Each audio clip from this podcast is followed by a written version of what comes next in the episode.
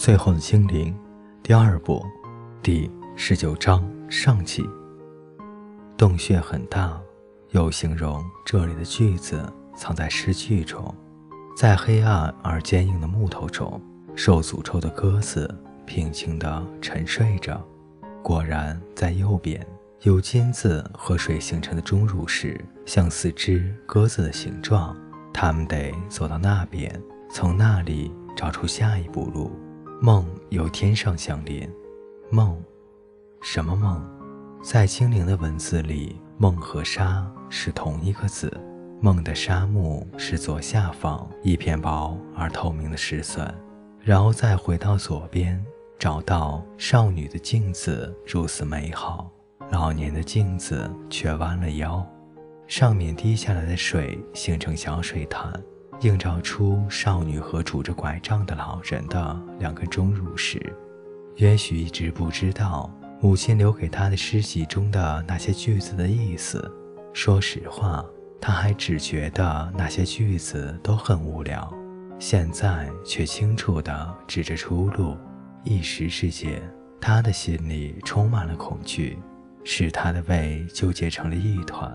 因为他想到自己该为多少人的生命负责，还有如果他失败的话，会带来无法计算的痛苦。他不仅仅是拿如今已经成为他生命中唯一光亮罗毕的生命来冒险，还有两个不幸的人和他们的妻子，以及一大堆的儿女。也许走过杜冈河水，在过去几千年来挖出的大洞穴时，恢复了一些精神。那些古老的诗句指引出钟乳石之间的路，是一条很安全的路。它绝对可以到达某个地方。它现在所在之处以前属于精灵，而也许又是这个族群的最后一个，也可能是最有力量的一个。如果不是他，还能有谁呢？水潭把约许和克劳夫的火把反射出一百倍的光亮。因此，他没有马上发现光线越来越强，终于出现在包金的钟乳石之间，把飞舞的灰尘照得像一大群星星。那道光亮里出现了一个黄金宝座，上面有蓝色的木须叶缠绕，夹杂着精灵的文字。宝座上坐着一位古代的国王，骷髅上全是金饰。头上是一顶有蓝色木须叶的闪亮金冠，手里握着一把宝剑，金色的剑柄上同样镶嵌着蓝色的木须叶，剑身刺进石头的地里。脖子上的项链和每个手指上的戒指也全都是蓝色木须叶形状的金子。约许走了过去，日光也照在他的身上，让他的头发亮出一道光环。他拉开蜘蛛网，尘土如雨落般落下。约许念道：“长眠此处者，头戴白王冠，手持宝剑。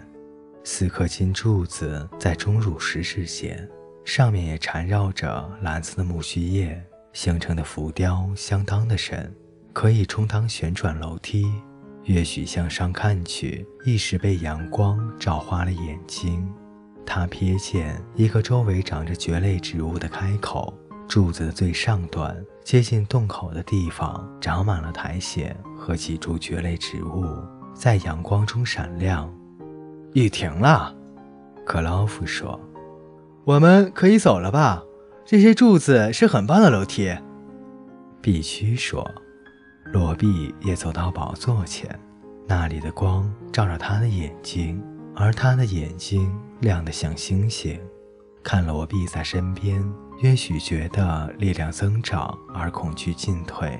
不过，也许力量来自那个古代的国王，也许望着那两个结有蜘蛛网的空眼窝，感到一阵强烈的归属感。他伸出手握住剑柄，但抽不出来，剑身陷在岩石里，似乎。已经成为了岩石的一部分。也许想了一阵子，开始笑了起来。没问题，这本来就是给精灵的，那只是为了确定让该拿的人而拿到而设下的花招。只是一个简单的热血原理：热胀冷缩。只要降低温度，就能使体积变小。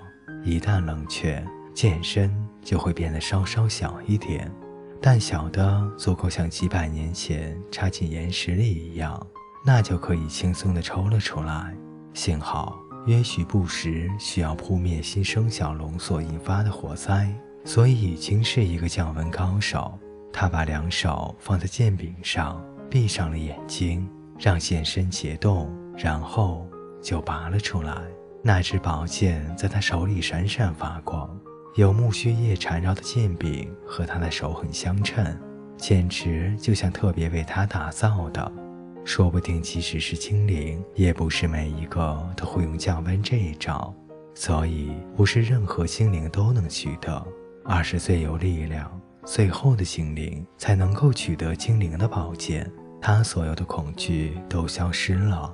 但却感觉到一阵的疲累，他在宝座的脚下坐了下来，等额头不再烧烫，和扑灭埃尔伯洛的火比起来，虽然没有那么痛苦，但还是需要一些时间来恢复。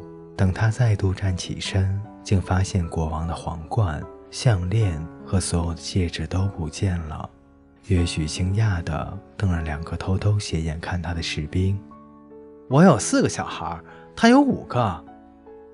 他们畏畏缩缩地开始解释：那些珠宝对死人来说又没有什么用，他们又不必买面包给家人吃。他不知道空手回家没有东西吃，全家在哭，那是什么形象？就算我们不拿，别人也会拿的，就连那个法官也一样，法官也会来拿走这些。也许愤怒地看了他们一眼。可是他没有什么办法，尽管攻进来要花一点时间，迷宫里的路也很难走，但法官手下的士兵还是追了来。他们虽然没有办法走正确的路，但因为人多，可以在每个分叉路口上站上一个人，去试每一条路，最后就找到了出路。士兵开始涌进洞穴的下层，只是现在还看不到他们。乐许带头，克劳夫殿后，大家开始爬上那个柱子上螺旋楼梯般的浮雕。必须脱掉了铠甲，所以没有再被卡住。他们爬出来，出现在河边的蕨类植物当中。在城市的南端，杜康河的水涨得很高，河岸那边就是法官的宫殿。警卫看到他们，就用弓箭向他们瞄准。但克劳夫和必须让那些警卫误以为他们抓到了这两个小逃犯，远远看起来真的很像两个士兵押解着囚犯。他们爬上河岸，朝皇宫走去。男孩和女孩夹在中间，两个人的手放在背后，假装被铁链绑着。两个士兵走在他们两侧，罗比假装跌倒，趁机捡了一些石头。约许则把宝剑和剑带藏在长长的衣服皱褶中，在大批士兵接近之前，一切都没有问题。等到第一个士兵爬出来时，骗局就被拆穿了。箭还没有开始射，克劳夫和必须就跑了，速度非比寻常，就连那么胖的必区也跑得飞快。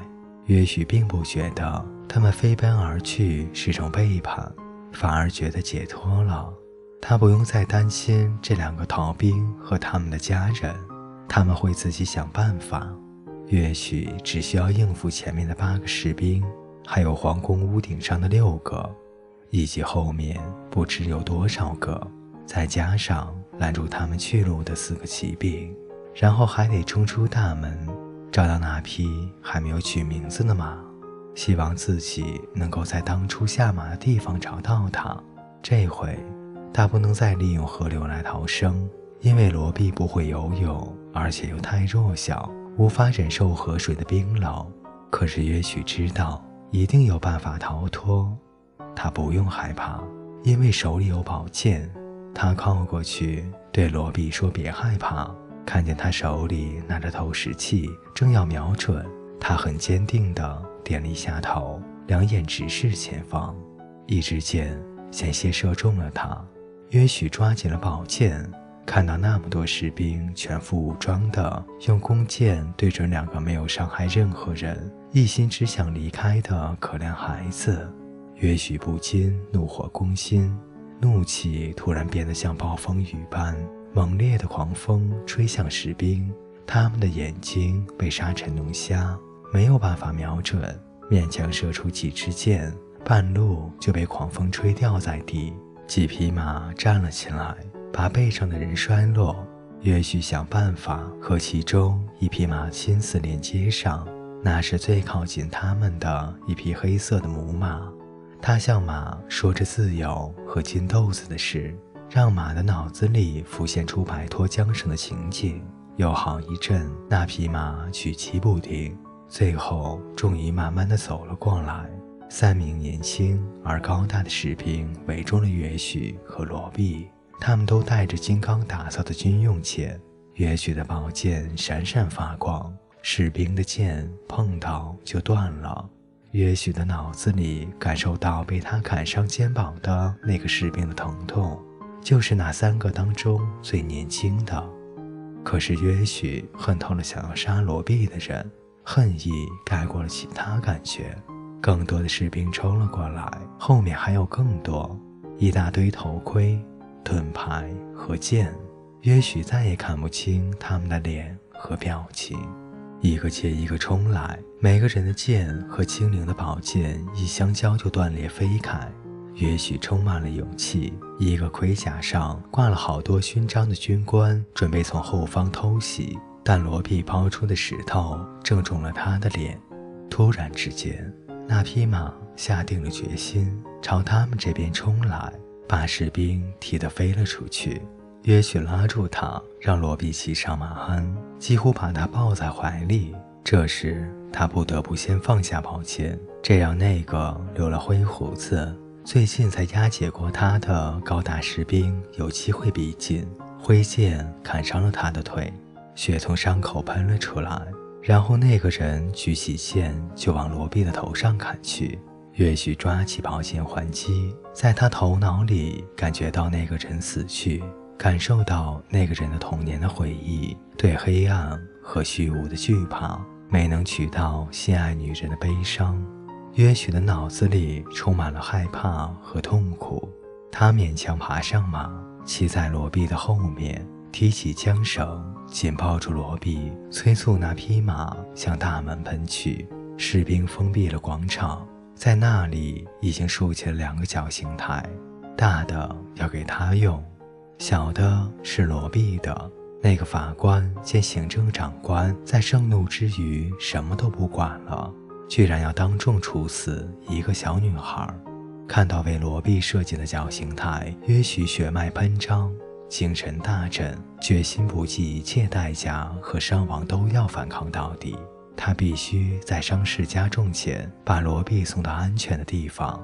他必须打赢这场仗，而且动作要快。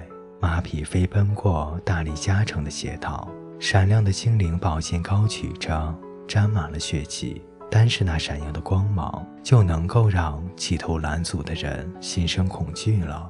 他冲到了大门口。吊桥正在面前升起，那里一共有两组滑轮，快的一组用的是绳索，慢的那一组用的是铁链。约许把缰绳交给罗比，由肩上卸下弓来，再从连在袖口的箭袋里抽出一支箭，射了出去。他知道必须用心眼瞄准目标，箭一离弦，他就让箭尖点上了火。拉起吊桥的一根粗绳被箭射中了，断了一半，开始燃烧了起来。然后是第二支箭，两根绳索都被射中了，都燃烧了起来。两条绳索都烧断了，吊桥在他们的面前轰然落下，旧桥板震动不已，一阵红色的尘土扬起，那匹马像风一般疾驰过桥。大门附近的士兵慌忙地躲闪，并没有阻拦。飞扬的尘土让弓箭手没有办法瞄准。他们自由了，他们做到了，他们自由了。